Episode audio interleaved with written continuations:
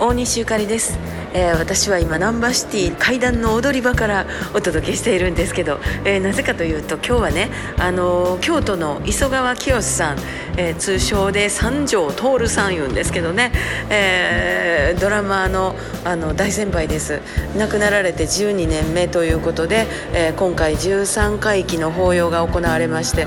えー、京都の大谷祖廟っていうとこまで行ってまいりました。ちょうど丸山音楽堂の辺りにあるんですけれどなんかこう丸山音楽堂の背中に見ながらね帰ってきました。なんか厳かな気持ちそれから天気も良くて寒かったですけどね、えー、そしてまた磯川清さんが、えー、いろんな皆さんに会わせてくれはりました。京都の先輩方にたくさん会わせてもらいました。挨拶もできました。ありがとう清ちゃん。で、えー、また心新たに帰ってまいりました、えー、磯川清さんといえばね私はあのジェイズ・マスクワイヤーって1997年頃から1997 1998年で、えー、一生懸命活動していたゴスペルチームのドラマーでもありました。当時は私はどうやって音楽活動していこうかっていう時に本当にあのその時にサポートなさってたバンドのメンバーの、えー、ライブに足を運んでたんですね、えー、その磯川清さんです。あの私のアルバムでは、えー、法音とか昭和残照とかでもプレーしてくださっていて、